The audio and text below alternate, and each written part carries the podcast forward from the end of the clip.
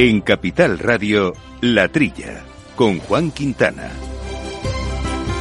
Muy buenos días, gente del campo, y buenos días y buena temporada a todos los amigos del campo y de sus gentes. Bienvenidos, como decíamos, a este programa, a esta nueva temporada de la trilla de este programa de agricultura, de alimentación, de ganadería, que compartimos con ustedes hace ya muchos, muchos años y que seguiremos un año más, eh, por supuesto, aproximándoles la realidad de este sector, un programa que hacemos con la colaboración técnica de Jorge Fumeta y con tertulios habituales también. No hemos eh, cambiado nada en particular este año porque entendemos que nos gusta como es el programa, no sabemos si a ustedes eh, también, pero en todo caso si no, nos pueden mandar su opinión y sus recomendaciones a nuestro correo electrónico que es la trilla arroba capitalradio.es. Eso sí, mejoraremos como siempre poco a poco nuestro conocimiento de un sector complejo y lo haremos gracias a la opinión siempre fina de nuestros compañeros, como decíamos, Jesús Moreno, que se encuentra todavía de vacaciones, bien merecidas, y con nosotros en el micrófono compañero habitual, Quintiliano Pérez Bonilla, alias Quinti. Quinti, muy buenos días y bienvenido. Muy buenos días, señor director, y muy buenos días a todos nuestros queridos oyentes. ¿Nos encontramos dónde? ¿En tu costa querida del Rastrojo o allá por la pues, playita? Efectivamente, me encuentro en la costa del Rastrojo, en Puebla Nueva, provincia de Toledo. Precisamente hoy, sábado día 3, es la víspera de la fiesta de mi pueblo, que será hoy y mañana, la Virgen de la Paz. Y aquí estamos a pie de obra para que este programa mejorarlo todo lo que podamos, como has dicho, con todas las sugerencias de nuestros oyentes. Sí, señor. Pues ahí está, además un rastrojo y una tierra que habrá sido también un poco esquilmada con estos soles eh, de verano, porque hay que recordar a, que ya los partes que están dando, por ejemplo, Agroseguro, ya han indicado que las últimas eh, eh, calores, pero también las tormentas, el pedrisco, la lluvia de las últimas semanas han hecho un daño tremendo al sector. Por ejemplo, en la comunidad valenciana, lluvia y viento causaron daños intensos en la zona de Requena Utiel, que acompañaban de pedriscos, y se perdieron hasta el 40%, se estima, del 40% de la superficie asegurada de la zona de viñedo. ¿no? Castilla-La Mancha también descargó con fuerza y producciones hortícolas como pimiento, lechuga o cebolla, los frutos secos, el pistacho, que está muy desarrollado en esta comunidad, o el nogal, y por supuesto viñedos en Albacete, en, en Cuenca también han sufrido grandes daños, y La Rioja y Navarra también más al norte han sufrido impactos importantes de estos siniestros meteorológicos en frutales, por ejemplo en la pera y por supuesto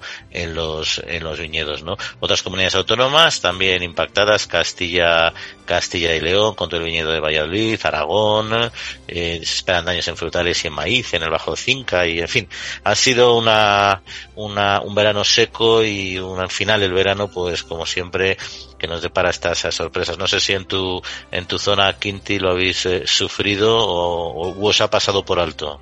En nuestra zona hemos sufrido, lógicamente, los calores del, del verano, calores que ya se produjeron en el mes de mayo y que fueron los que agostaron la, cosecha, calores que han influido negativamente también en la floración de, del olivar, lo que va a dar lugar, lógicamente, a una menor producción de, aceite en los próximos, los próximos meses, la merma de las cosechas de cereales y todo esto pues es algo que la sociedad en general debe saber, lo duro, complicado, lo difícil que es, que son las labores del campo y lo difícil que es el trabajo y la actividad agraria para mantener la, la llamada seguridad alimentaria, que es que todos los consumidores puedan tener en su mesa consum alimentos de calidad, ¿no?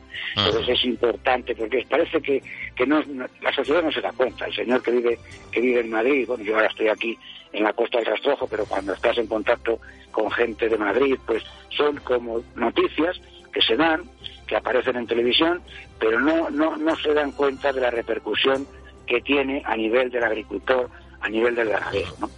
Y, a nivel, de la economía al final, en último término, que eso nos acaba afectando a todos, porque al final compramos a nuestros, a nuestros agricultores y ganaderos. Pero bueno, vamos a hablar de tres temas también muy interesantes. Quinti, uno del sector eh, de la carne con una plataforma de carne y salud que hemos comentado ya alguna vez en el programa y que José Manuel Álvarez, coordinador de organizaciones interprofesionales ganadero-cárnicas, nos contará más en detalle. También de desperdicio alimentario tan en boga, un tema de tanta actualidad con nuestro compañero habitual Eduardo Moyano, investigador del CSIC, que nos hará una valoración sobre esta cuestión. Y un tercer asunto, ya es un proyecto eh, concreto, pero muy interesante, del Grupo Pascual, y Joaquín Lorenzo, que es director de compras de Agro Pascual, nos contará esta iniciativa de formación y de becas a hijos de ganaderos, en concreto a los ganaderos de Agropascual, para mejorar su cualificación profesional y dar también eh, sostenibilidad y continuidad a este sector. Y, por supuesto, también no nos olvidaremos de nuestra España vaciada con Pablo Maderuelo, que también hoy nos acompañará aquí en la trilla. Y sin más, eh, les dejamos eh, ya con nuestra siguiente sección, porque el tiempo vuela. Después de la tormenta, viene otra. El cambio climático lo ha cambiado todo y los riesgos son más y más imprevistos, como el pedrisco, el viento o las lluvias. Por eso necesitas un buen seguro agrario que garantice tu tranquilidad. Y ahora es el momento de contratar tu seguro de cítricos. Agroseguro. Trabaja sobre seguro. La Trilla, con Juan Quintana, Capital Radio.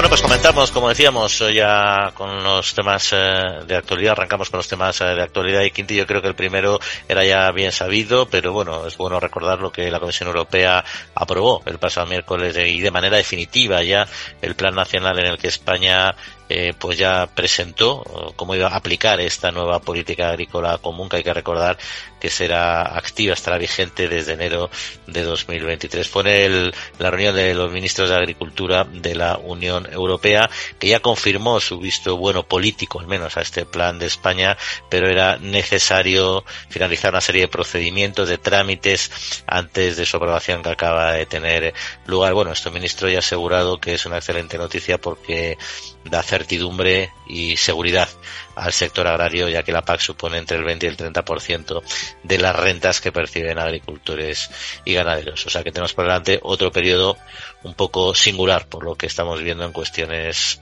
eh, bueno, por la crisis económica que se está produciendo y también incluso por estas variaciones meteorológicas que tanto nos preocupan, ¿no? O sea, para mí la principal, el principal objetivo de, de, la, de, la, de la puesta en marcha de la PAC es mantener efectivamente la seguridad alimentaria. ¿eh? La seguridad alimentaria real, es decir, que no dependamos de países terceros en la alimentación animal. Está claro que tenemos que depender porque la producción, por ejemplo, española ha aumentado muchísimo y lógicamente necesita aporte de materia prima del exterior cereales del exterior. Pero, pero tengamos en cuenta el equilibrio. Fíjate lo que ha ocurrido ¿no? con la filosofía de la PAC verde, el tratar de disminuir la producción para aumentar la, la agricultura de tipo ecológico, que está muy bien, pero nadie se imaginaba que se iban a producir estos sobresaltos por una parte la sequía, por otra parte el tema de la, de la guerra, es decir, aparecen situaciones, director, novedosas que se tenían que haber previsto con antelación, porque el mundo está cambiando y cambia muy rápidamente. Entonces, los objetivos de una PAC fundamentalmente tienen que ser mantener la seguridad alimentaria, depender lo menos posible del exterior. Ahora estamos dependiendo de China en una enorme cantidad de productos que hay que importar, porque no hemos hecho los deberes con antelación, nos hemos fiado del gas de, Rusia. Fíjate lo que está ocurriendo, estamos, se está modificando el mundo entero, ¿no? Entonces, no nos quitemos las, las antojeras, señores de la Unión Europea, nos quitemos las antojeras para ver que la PAC que se está haciendo, que se hace, que se ha hecho,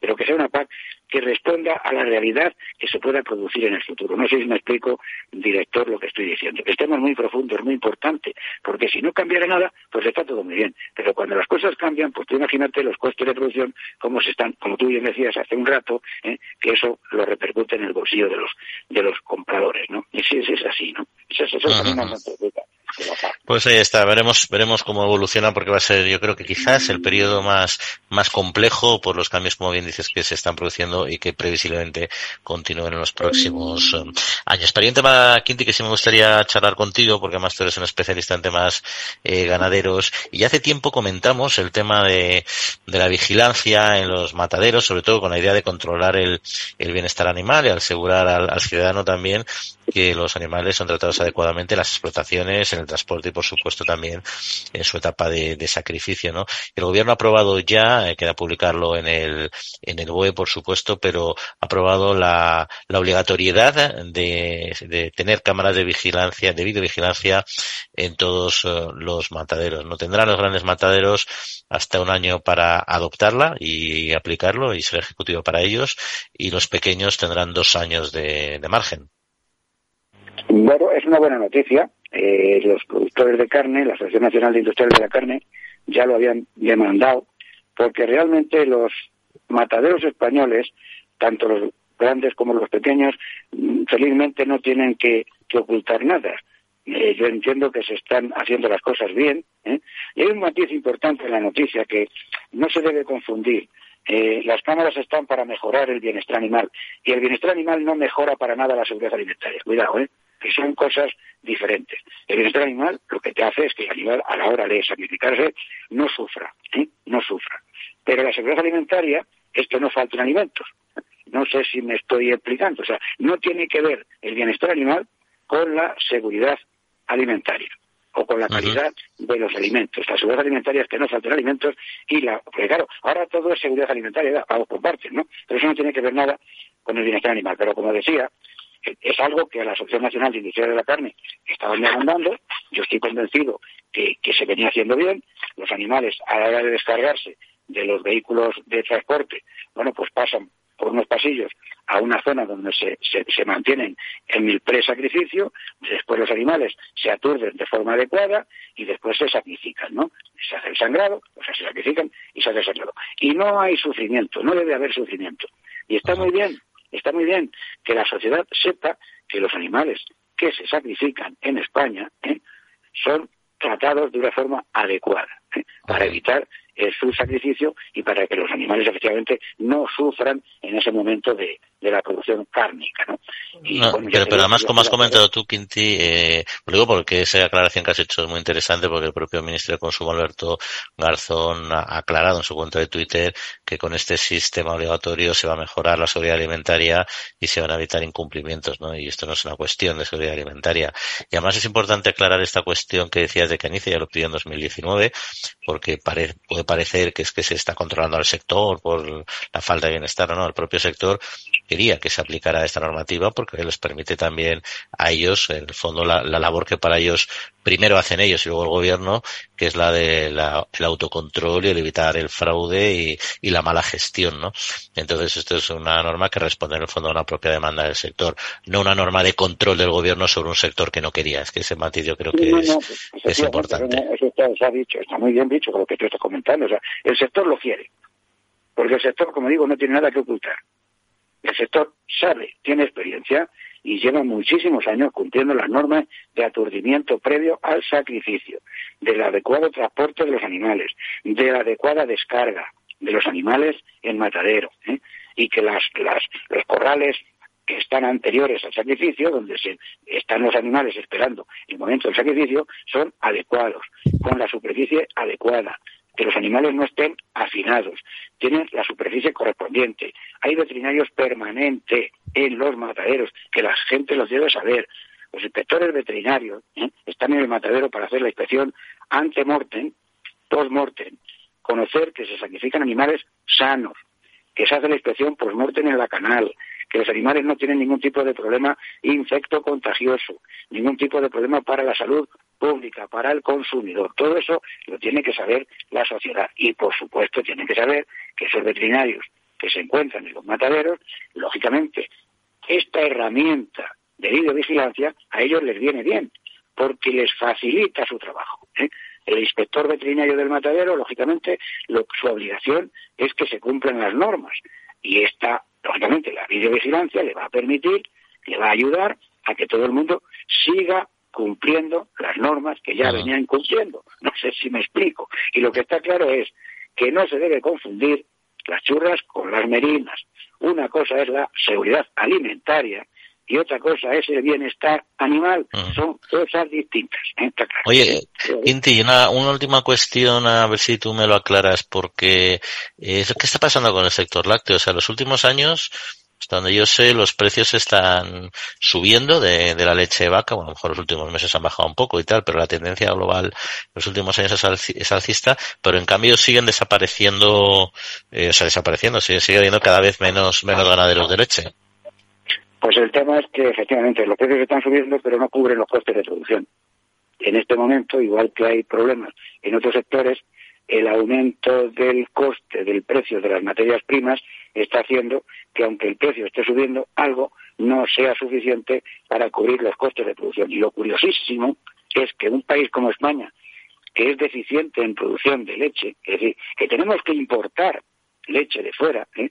curiosamente esos precios no cubren los costes de producción, cuando lo normal sería que si tú consumes más leche que produces, los precios estuvieran altos, ¿no? Eso sería así, ¿no? ¿Qué ocurre? Que no ocurre porque la leche francesa viene a un precio distinto, con lo cual es competitiva con el precio español, con lo cual hace que el precio español no suba. Me explico. Como un libro abierto, por supuesto.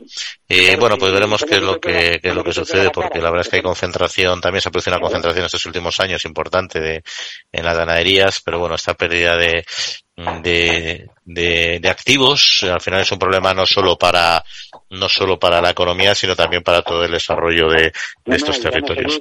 en fin Quinte hay otros asuntos que teníamos que, hablar. Me gustaría haber hablado del sector porcino de que están perdiendo un, rendimiento pero eh, tenemos bastantes temas sobre la mesa y si te parece lo dejamos para para la semana próxima. Muy bien cuando usted mande señor director siempre a sus órdenes pues un saludo y que pases buena semanita, Quinte. Muchas gracias, como siempre. Igual, un abrazo. Hasta luego. Sentir que la innovación, la sostenibilidad y la digitalización son la agricultura del futuro. Es sentirse agro.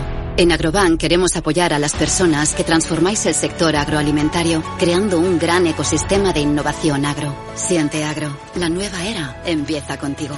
Infórmate en caixabank.es. Agrobank les ofrece este espacio. La Trilla, con Juan Quintana, Capital Radio.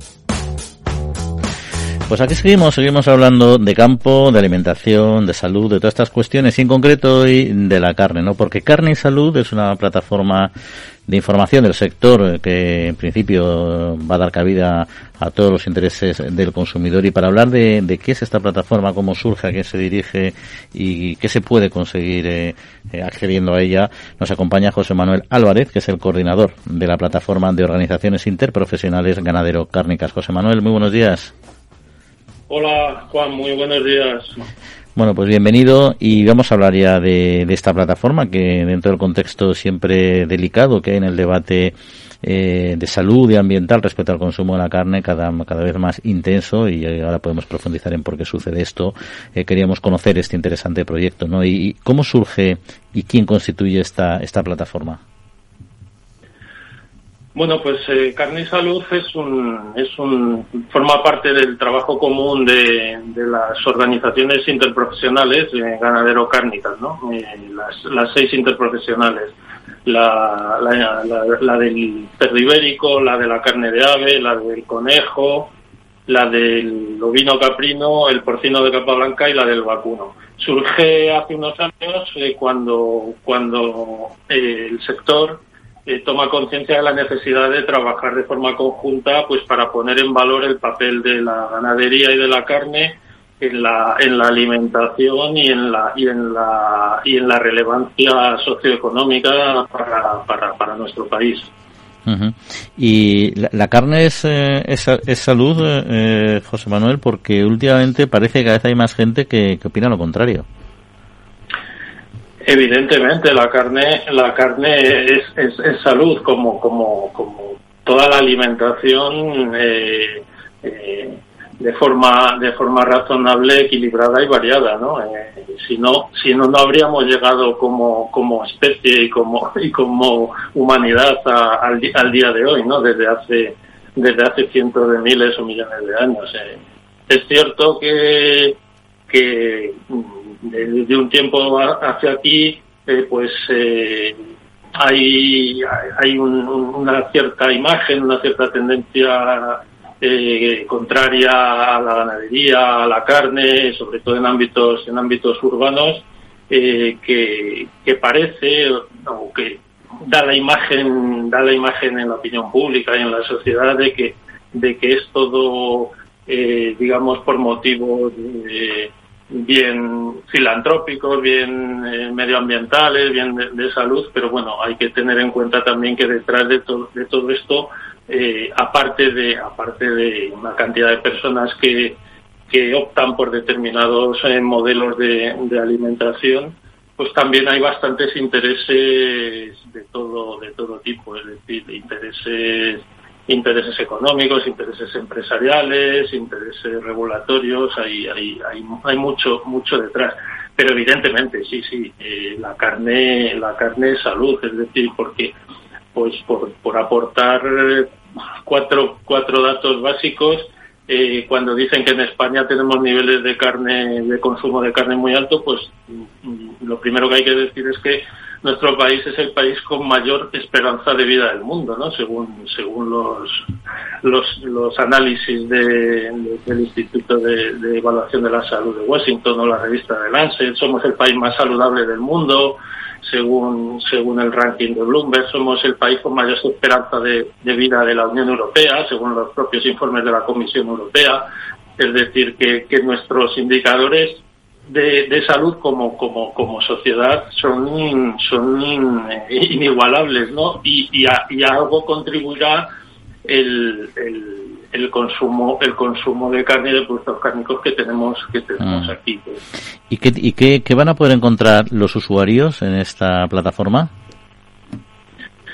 Bueno, pues los usuarios se pueden encontrar eh, información muy muy muy amplia, muy variada, siempre siempre con el respaldo técnico científico, siempre con los datos de, de eh, sobre el papel de la carne en la, en la alimentación, es decir, pues eh, sobre todo los nutrientes que tiene que tiene la carne, las proteínas de alto valor biológico, los, los, los minerales que tiene, como el hierro, fósforo, zinc, potasio, eh, o las vitaminas, especialmente las de, las de, las del grupo, las del grupo B que, y, y, en concreto la B12 que solo se encuentran los productos de, de, de, origen animal. Mm. Información, información nutricional, pero también consejos de alimentación, consejos, eh, formas de cocinado, de cocinado saludable, de conservación, de conservación de la carne.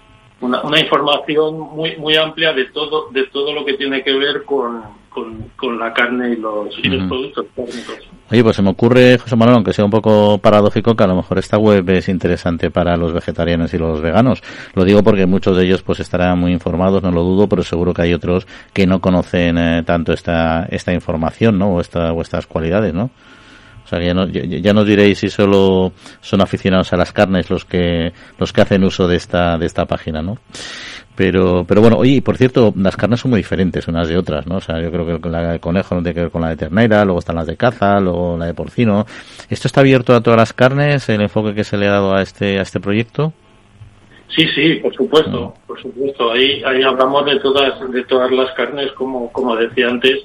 Eh, eh, es una iniciativa de conjunta de, de todos, de todas las industrias profesionales, de todos los sectores ganadero, ganadero cárnicos, con lo cual eh, las carnes tienen cada una sus, eh, sus características eh, propias definitorias. Eh, todas, todas ellas tienen esas, esas características comunes de, relacionadas con, con, los nutrientes de alto valor que, que nos proporcionan en nuestra alimentación y, y, todas están todas están eh, contempladas en, en nuestra en nuestra plataforma sí evidentemente y ya para, eh, para terminar, una aclaración que hemos comentado a veces en este programa, pero que siempre nos parece interesante destacar, ¿no? Es que hay personas, ya te digo, personas no informadas, porque también están informadas algunas otras, ¿no? Que piensan que, bueno, que la proteína eh, cárnica se sustituye directamente por proteína vegetal y ya está, ¿no? Eso es proteína al fin y al cabo, ¿no? Pero ¿es proteína al fin y al cabo o es diferente la proteína animal de la proteína vegetal? Sí, evidentemente, claro. En, nuestra alimentación consumimos y debemos consumir, evidentemente, tanto proteínas de origen animal como de origen vegetal. Entonces, eh, eh, pero son diferentes. Las proteínas, eh, por decirlo en términos un poco técnicos, son biomoléculas de gran tamaño que están formadas por cadenas de aminoácidos, ¿no? Entonces, las, las, proteínas de origen de origen animal que se encuentran pues en las carnes y en otros productos de origen animal como pescado, huevos, lácteos, etcétera, son, son de alto valor biológico. ¿Qué quiere decir esto? Que, que, contienen todos los aminoácidos esenciales que necesita nuestro organismo, que, que nuestro cuerpo no puede producir por sí mismo y que tienen que ser incorporados mediante la alimentación mientras que las proteínas de, de, origen vegetal eh, no tienen todos los aminoácidos esenciales. Es decir, según qué alimentos, según qué alimentos proteicos de origen vegetal, eh, tienen carencia de, uno o de otro eh, aminoácido y por lo tanto hay que hacer combinaciones, hay que hay que hacer cálculos y hay que hay que cuidarlo de, de una forma de una forma diferente.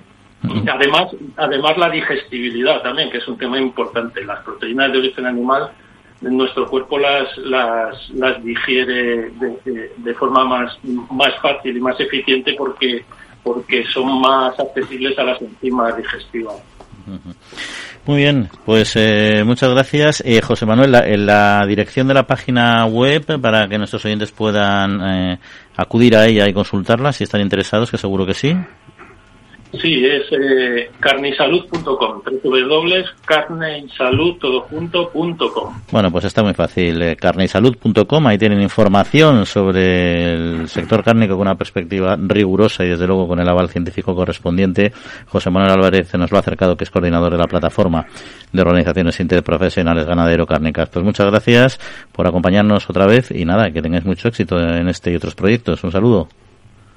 Muchas gracias, Juan. Un saludo cordial a, todos eh, vuestros oyentes. Agrobank les ha ofrecido este espacio.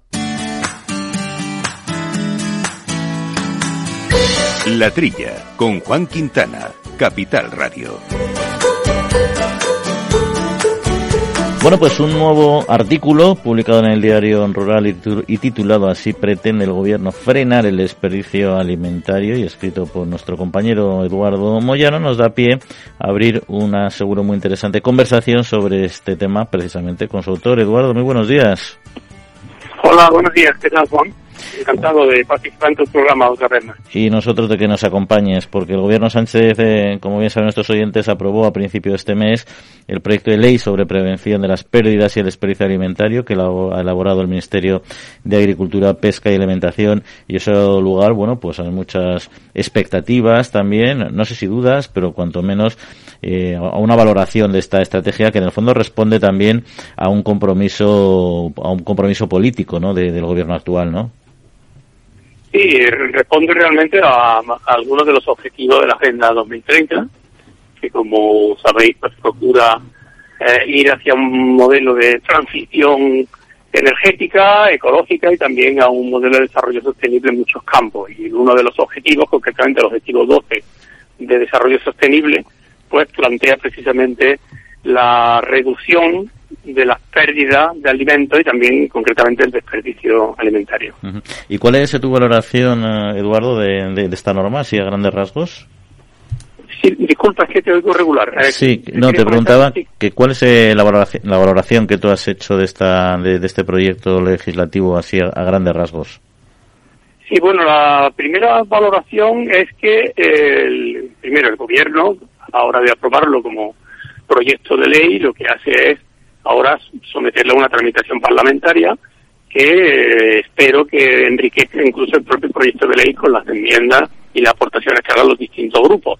También es verdad que este proyecto de ley ha seguido un proceso de participación muy activo, que ha estado durante dos años, desde que se presentó como anteproyecto, y ha habido varios foros donde ha habido participación de las industrias, de las organizaciones agrarias, de los consumidores, y por tanto es un proyecto de ley que está bastante bien, bien eh, elaborado en cuanto a la fase previa de, discusión y debate. Eso es lo primero. Lo segundo, el proyecto de ley me parece que es bastante sensato en la medida en que es consciente de las limitaciones que tiene el poder público para afrontar un problema de esta complejidad. Porque es un problema que o, eh, encuentra la cooperación de los distintos agentes de la cadena alimentaria y de los consumidores, o si no, la intervención pública queda reducida a una intervención con unos efectos muy limitados. Por lo tanto, yo creo que ahí hay una, un planteamiento bastante sensato por parte del gobierno. Y ahí, ahí a mí me genera un poco una duda porque yo creo que hay una, un motivo claro y evidente que es eh, bueno, pues que desperdiciar alimento hay una cuestión de, concienciación, casi, casi de ética, ¿no? Que hay que solucionar, ¿no? Pero en, la práctica, ¿qué, ¿qué soluciones va a aportar una regulación de este estilo en Europa en concreto? Que yo entiendo que es muy diferente la realidad del desperdicio en una zona desarrollada como Europa o en países en vías de desarrollo, ¿no? ¿Qué, qué, va, qué va a solucionar en concreto una norma de este estilo? Eh, bueno, en el caso de la FAO, la FAO, que ya se estaba interesando por este problema desde hace tiempo, en su informe del año 2011 planteaba el problema del desperdicio alimenticio distinto en los países ya desarrollados a los países en vía de desarrollo.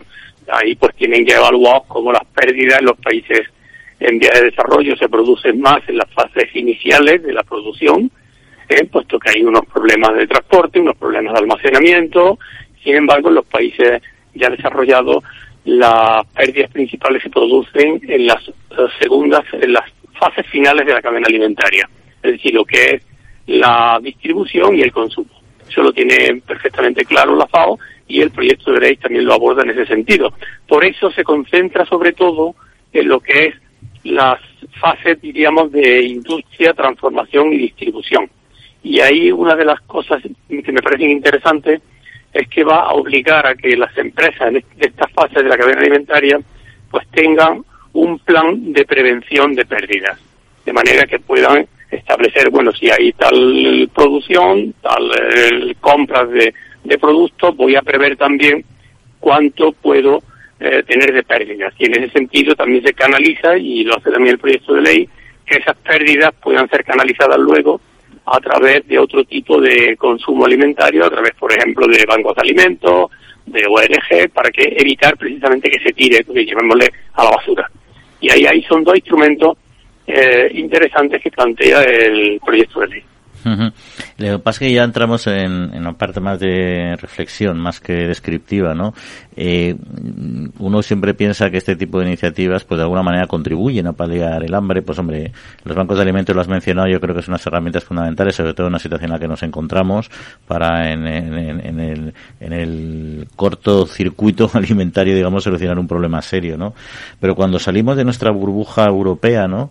Eh, y verdaderamente dices, bueno, pues los excedentes de alimentos que se hayan producido y no se consuman y que no vayan a esos bancos de alimentos, pues pueden servir para paliar un problema más allá de nuestras fronteras, nos encontramos siempre un poco, y prosigo burbuja, con ese hándicap de, de que no es fácil hacer llegar los excedentes alimentarios a otros espacios económicos deprimidos que realmente lo necesiten, ¿no?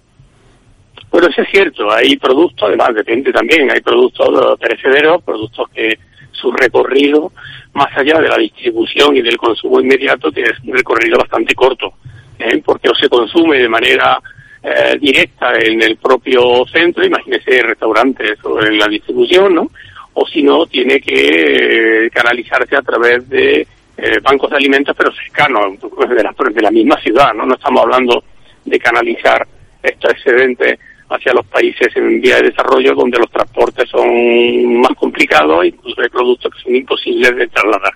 Lo cual la ley creo que tiene un planteamiento bastante sensato. Plantea sobre todo más la canalización de estos excedentes, de estos, de estos alimentos no consumidos, canalizarlo a un consumo eh, inmediato, a un consumo inmediato de ONG, de bancos de alimentos de las propias ciudades. No estamos hablando de un recorrido más, eh, más extenso.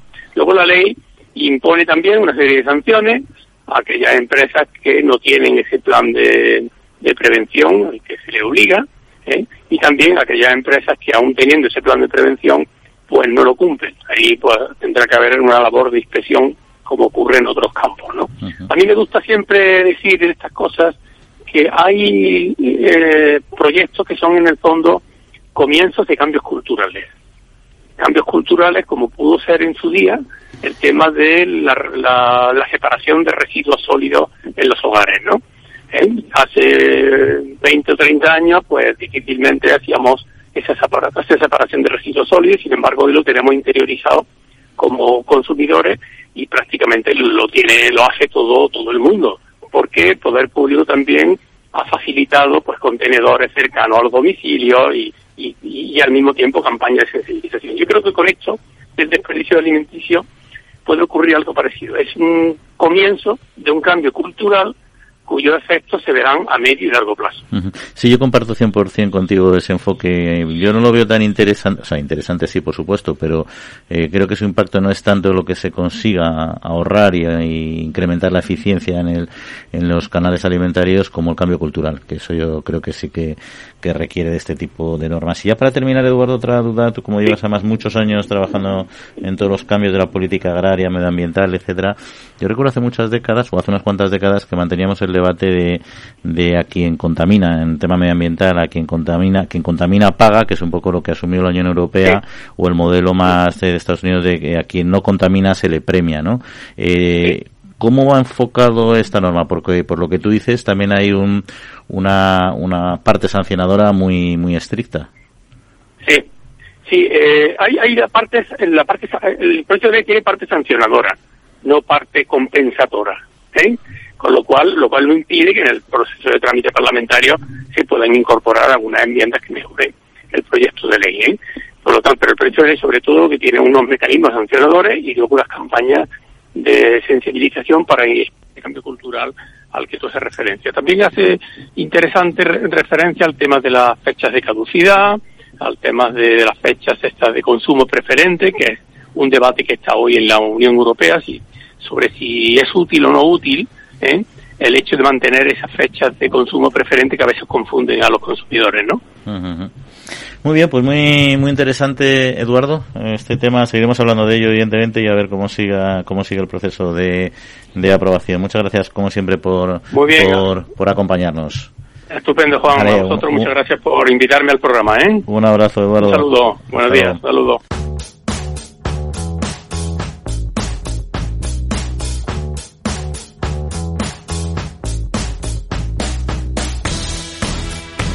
La Trilla, con Juan Quintana, Capital Radio.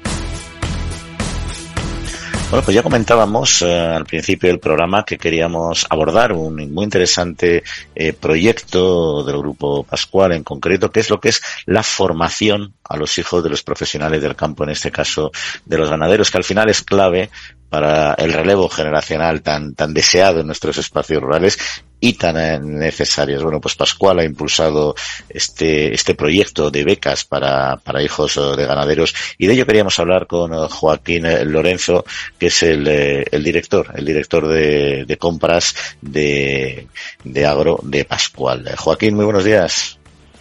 Hola, buenos días. Eh, bueno, eh, cuéntenos, porque es la primera edición, ¿no? Entiendo yo, de estas, de estas becas, ¿no? Eh, ¿En qué consisten y, y cuál es, cuál, cuál es su objetivo? Bueno, vamos a ver, tenemos un, un problema grave, como, como bien ha dicho, de relevo generacional en el campo, especialmente en el, en el sector de, en el sector animal, en el mundo pecuario.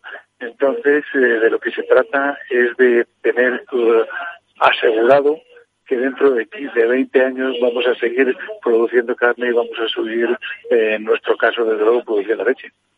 Eh, para ello lo que hacemos es intentar facilitar que las granjas que actualmente nos proveen de leche tengan un relevo y puedan ocuparse los hijos de los que ahora mismo la gestionan dentro de unos años de ellas. ¿Y para eso qué es necesario?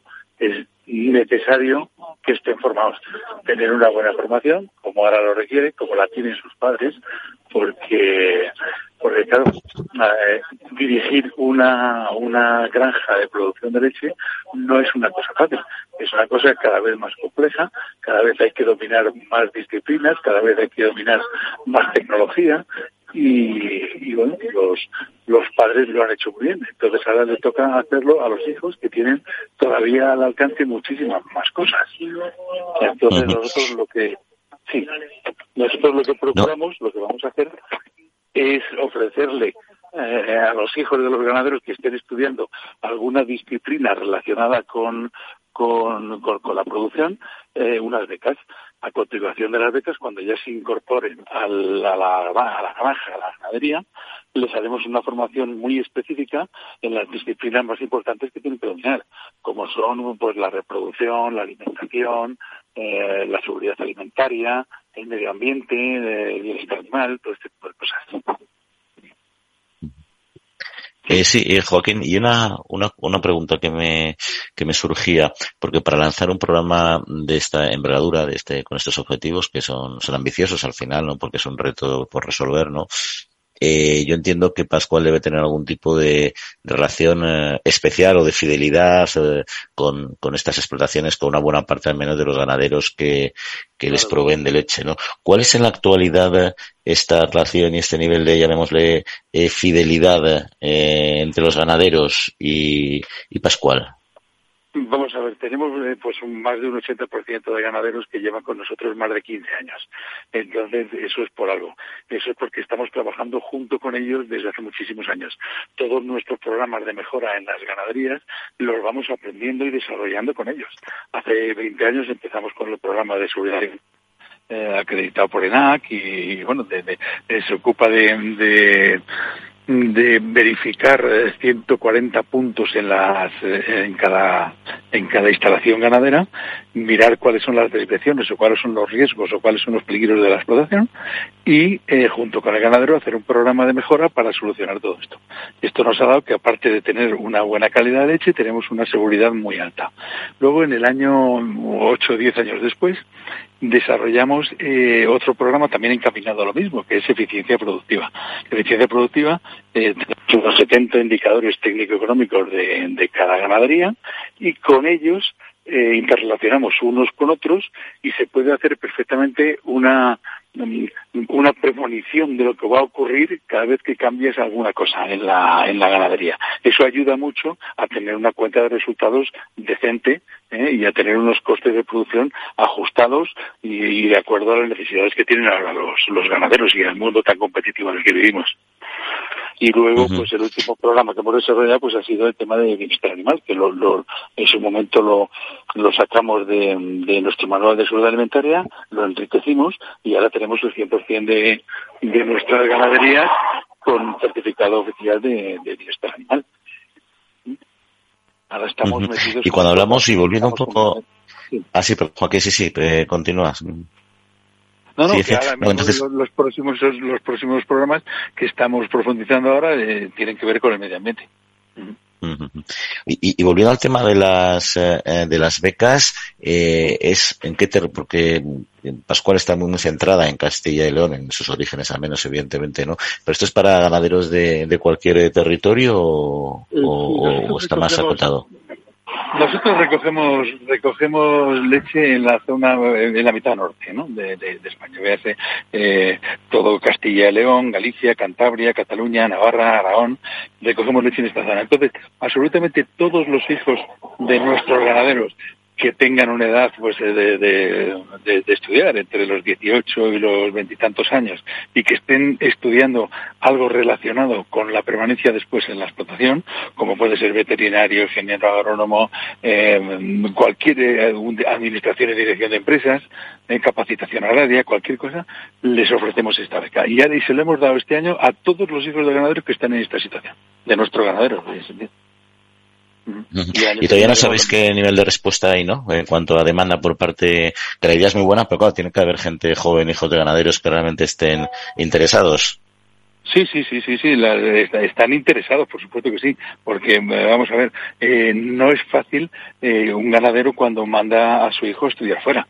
Cuando manda a su hijo a estudiar fuera, pues es vivir fuera, tener un ambiente social totalmente distinto, un salto es un, desembolso económico grande, una formación y luego mm, muchísimas posibilidades de que, de que estos estudiantes se queden fuera y vayan a buscar trabajo fuera de la explotación.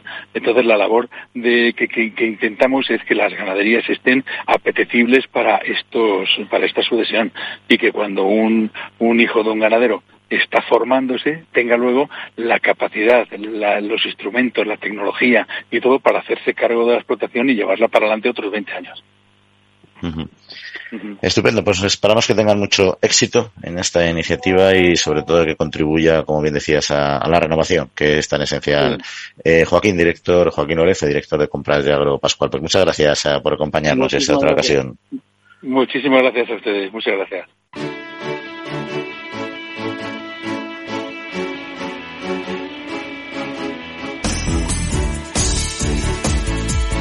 La Trilla, con Juan Quintana.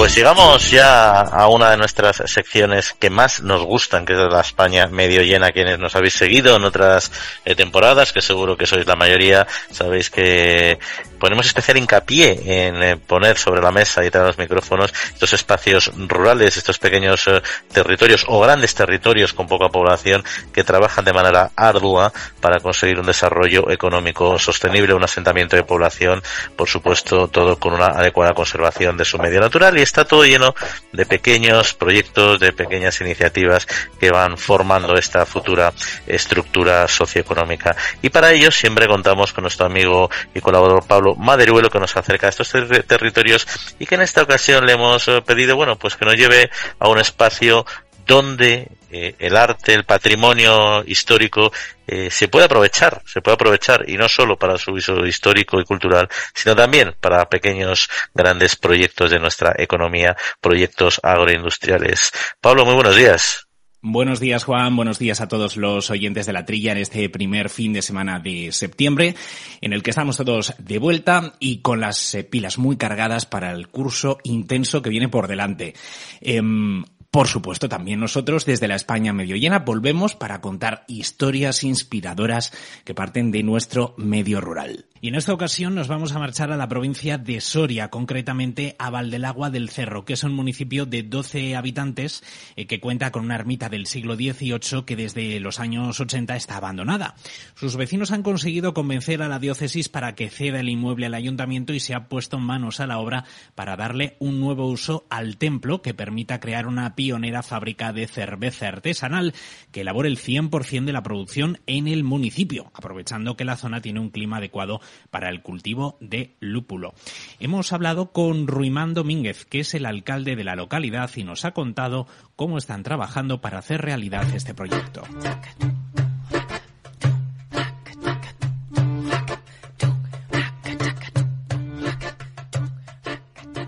Ruimán Domínguez es alcalde de Valdelagua del Cerro, en Soria. Ruimán, ¿qué tal? ¿Cómo estás? Buenas, caballero, ¿cómo estamos?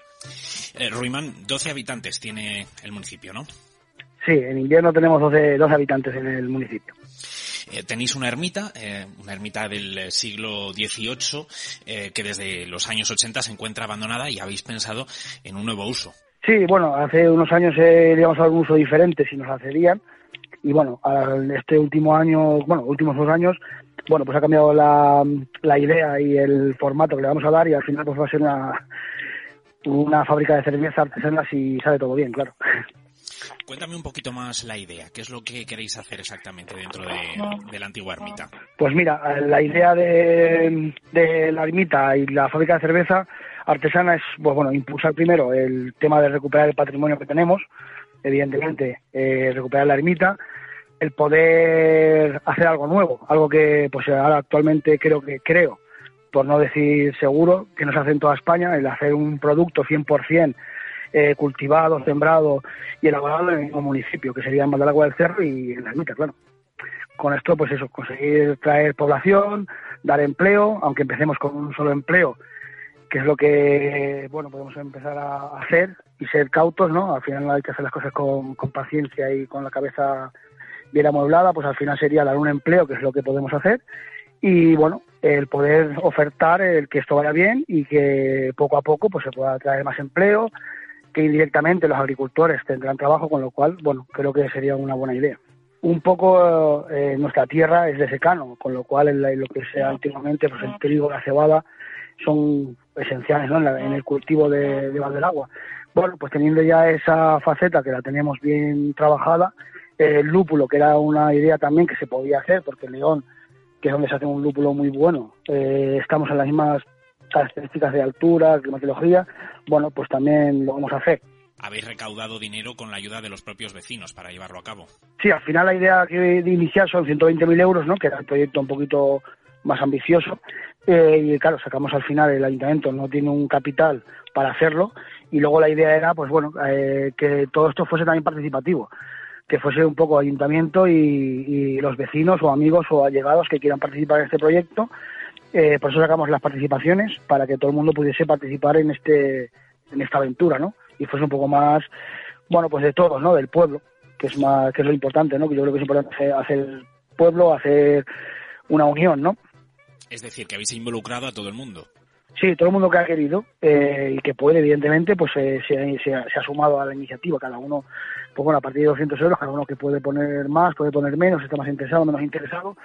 Pero al final, bueno, sí tenemos una amplia participación. Eh, ahora mismo no te puedo decir el, capital que, llevamos sumado privado, pero bueno, la, gente está participativa eh, tengo muchas llamadas de, gente que está interesada, incluso de fuera del municipio, ¿no? Como he comentado en alguna otra entrevista, pues incluso fíjate desde Barcelona, gente que no tiene ninguna vinculación con el pueblo, se ha interesado en el proyecto y de hecho hace poco vinieron incluso a visitar el pueblo y a verlo eh, personalmente.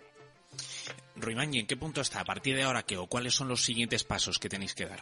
Pues mira, ahora los siguientes pasos en que hemos tenemos ya recuperado, bueno, recaudado, digamos, el capital privado, es constituir la empresa, una sociedad limitada, para tener un CIF y empezar ya a trabajar sobre, sobre el terreno. Bueno, pues rehabilitar la ermita, eh, bueno, pues al final unos plazos legales, ¿no? Rehabilitar la ermita, acondicionarla, eh, todo lo que marca la legalidad, ¿no? Para darle marcha a esto. Cultivar el lúpulo, que se cultiva, eh, se, se, plantará en abril, marzo más o menos, se tiene que plantar. Bueno, pues ya tenemos, la cebada ya está plantada, o sea, sembrada, perdón. Con lo cual, bueno, ya iniciar ya iniciado. O sea, ya son trámites, pues bueno, pues burocráticos y, físicos. Te quería preguntar también qué vinculación eh, ves entre este tipo de proyectos y la lucha contra la despoblación y las estrategias que lleváis a cabo pues desde las instituciones públicas para fijar población en el territorio. ¿Cómo puede ayudar esto a vuestro municipio? Bueno, al final la despoblación está clara. Eh, tiene, eh, tiene muchas cosas que, tenemos que mejorar, evidentemente, pero bueno, un pueblo que no tiene para dar empleo, bueno, pues una familia a lo mejor es complicado de que llegue. El que ya está, pues bueno, ya está, tiene su trabajo de alguna manera, pero si queremos traer nuevos pobladores, aparte de dar unos servicios, que bueno, gracias a Dios en el pueblo cada año mejoramos los servicios para que los vecinos estén mejor, el empleo es fundamental. Entonces, bueno, si somos capaces de dar un empleo, estamos hablando de que si ya puede venir una persona a trabajar y a vivir a Val del Agua, eh, sube la población y sube el empleo. Ahora mismo tenemos solamente un empleo, que es la secretaria, que viene cuatro horas a la semana, pues imagínate, si tenemos un empleo ahora ya de una jornada completa todo un año, pues imagínate, ¿no? Ya hemos hecho un porcentaje bastante alto. Y eso es el empezar. Si esto va bien, que tiene que ir bien y va a ir bien y vamos trabajando, pues al final es más empleo. Uno, dos, tres, cuatro. Y luego indirectamente lo que te comento. Al final los agricultores, que era la idea, ¿no? No queremos que nuestros agricultores se vayan tampoco del mundo rural. Es una manera de seguir manteniendo esto, es que ellos puedan tener una seguridad de que cultivan y, y tienen un proceso, vamos. Entiendo que desde algún momento, en algún punto, hay que romper ese círculo, ¿no? Que, lleva a que la gente se vaya y habéis pensado que diferenciaros y crear una iniciativa de estas características puede ser ese punto en el que rompamos el círculo y a partir de aquí empiecen a, cambiar otras cosas, ¿no? Que ayuden a que vengan más personas. Sí, evidentemente, hay que hacer cosas innovadoras, cosas nuevas, eh, que rompa un poco lo que dices tú del círculo, ¿no? Al final, eh, el hacer algo diferente, el hacer algo que no hay alrededor, el hacer algo que, bueno, pues te pueda dar esa ilusión, ¿no? O esa iniciativa de vivir en un pueblo y empezar un proyecto nuevo, bueno, yo creo que eso es fundamental, ¿no? Y, la alegría, ¿no? De, que la gente quiera venir a, vivir a Val del Agua o al mundo rural, eso yo creo que es, vamos, maravilloso. Eh, Ruimán, siempre acabo las conversaciones que tenemos en el podcast hablando sobre el municipio eh, del que estamos hablando, que en este caso es Val del Agua. Me gustaría que para la gente que no lo conozca, pues nos cuentes un poco, eh, pues por qué nos tendríamos que ir a vivir allí. Pues mira, Valdelagua del Cerro, te podría decir, no porque sea mi pueblo, es maravilloso. Es un pueblo pequeño, tranquilo, la carretera de aquí, estamos en un cerro, tenemos unas vistas impresionantes al Moncayo, tenemos unas vistas impresionantes a la otra vertiente de la, Sierra de Alcarama, eh, tenemos unos servicios ahora mismo actualmente en el pueblo, creo que son perfectos para que la gente pueda vivir. Pues te puedo contar que bueno, tenemos un municipio como casi una ciudad. Tenemos una biblioteca municipal, tenemos un, tenemos parques infantiles con, con columpios inclusivos para niños con movilidad reducida, eh, tenemos un minicine, tenemos una tienda de pequeños alimentos para lo más básico. Eh, hemos, creado hace poco un parque de autocaravanas eh, que también único en toda España con los servicios que tiene, un cargador de coches eléctricos, un merendero, un parque, o sea, te podría decir que sería un sitio idílico para vivir, está claro. Sí, eh, bueno, te puedo decir también, en la pandemia sacamos el, el pago en el pueblo, en el municipio, con, con un sistema NFC que hizo un ingeniero de prácticas de la Universidad de Alcalá, que está vinculado al pueblo y nos hizo un sistema de pago que no usamos dinero. Vamos con un llavero y pagamos en la tienda o en el bar con ese sistema. Todo suma, supongo, ¿no? Para, para ayudar a que cada vez seáis unos poquitos más. Sí, al final hay que hacer, a los que ya viven en el pueblo, evidentemente se trabaja para ellos. Ellos tienen que estar bien, eh, que es lo, primordial. Y con esas políticas que hagamos para que mis vecinos estén bien, tenemos que llegar a que gente venga, eh, bueno, venga nueva y si sale en el pueblo. Pero evidentemente lo primordial son nuestros vecinos, que trabajamos para ellos, pero claro, al final todas las políticas que hacemos o todas las iniciativas que hacemos repercuten en los que viven y en los que quieren, quieren venir. Ruimán, pues enhorabuena por todas estas iniciativas, mucha suerte, lo seguiremos con mucha atención y esperemos tomarnos una cerveza pronto eh, en el propio municipio. Muchísimas gracias. Pues invitado, invitado quedas, así que el día que ya inauguremos esto con cerveza de verdad, eh, podéis venir, sí. Hasta aquí, Juan, una semana más, la España medio llena. Que tengáis muy buen fin de semana. Adiós. Pues muchas gracias, Pablo. Francamente interesante y tomamos nota de su propuesta. Ganas tenemos de probar esta cerveza y acercarnos a este, a este pueblo que seguro será de excelente calidad. Pues bueno, aquí concluimos o estamos concluyendo ya este primer programa de nuestra temporada, pero hay un tema que sí que quería comentar con todos ustedes antes de, antes de irnos y es el tema de los fertilizantes, porque si tuviéramos que elegir el input agrario que se ha visto más afectado por la crisis del conflicto ruso-ucraniano, incluso por encima que el cereal para la ganadería, serían los fertilizantes. Y es que buena parte de la producción de nitrogenados en Europa eh, se utiliza, para producir, se utiliza el gas natural como materia prima y hay que recordar que representa el 70% de sus costes de producción industrial y por otro lado suponen los fertilizantes en torno al 20% de la media de costes de una explotación agrícola. O sea, se hace una idea de la importancia que tiene, ¿no? Pero no es un enorme problema para la industria, eh, sino para toda la industria alimentaria en su conjunto, ¿no? Y también para toda la inflación que tenemos en la actualidad, porque son imprescindibles para mejorar la calidad del suelo también, también y para dotar de alimento a las plantas, que a su vez son los primeros eslabones de la cadena alimentaria, ¿no? Realmente hay dos perspectivas bien diferenciadas eh, y contrapuestas en algunos casos, el sector primario, agricultores y la industria. La producción industrial hay que recordar que España no tiene realmente un problema de abastecimiento de gas para su fabricación, porque como consecuencia del, político, del conflicto político-militar, como otros países, porque lo tenemos resuelto a través del gas argelino y también por nuestra alta capacidad de transformación y de almacenaje y de distribución, ¿no? Pero sí que estamos muy afectados por la subida generalizada y acelerada de los precios, ¿no? Y el segundo enfoque son los agricultores, a los que se les ha disparado el precio de este input, eh, como decíamos, solo en 2021 subió por encima del 70%, lo que implica eh, más del 14% de incremento en sus costes totales de explotación. Y hay que tener en cuenta que Rusia, Ucrania, Bielorrusia, por ejemplo, representaban el 43% de las importaciones de fertilizantes de la Unión Europea. ¿no? Eh, el tema es que cuando aparecen problemas de rentabilidad de las explotaciones, bien sea por la caída de los precios de los productos en origen o por la subida de los costes, que sería el caso, es práctica habitual que los agricultores opten por reducir la fertilización. Son las primeras medidas que toman, como saben ustedes bien, para así ajustar su estructura de costes, ¿no? Y esta decisión agronómica, agronómica empresarial, suele ir acompañada al final de, de una caída de productividad como es natural, ¿no? Y en algunos casos es sustancial. Total, que al final muchas veces se toma una decisión comprensible, pero que es pan para hoy y hambre para mañana.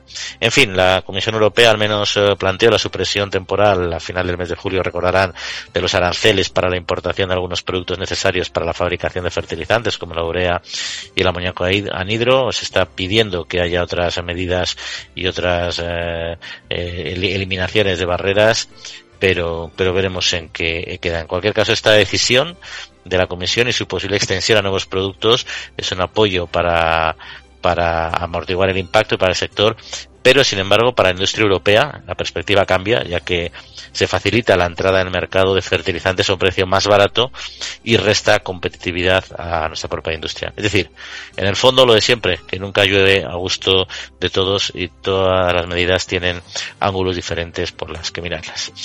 Pues por nuestra parte, eh, nada más. Agradecerles a que nos hayan acompañado en este primer programa de temporada. Agradecer a Jorge Zumeta mando los controles técnicos y esperar también que pasen una muy buena semanita y que nos acompañen en este año 2022-2023 de la trilla aquí en Capital Radio. Que pasen muy buena semana y cuídense. Un saludo.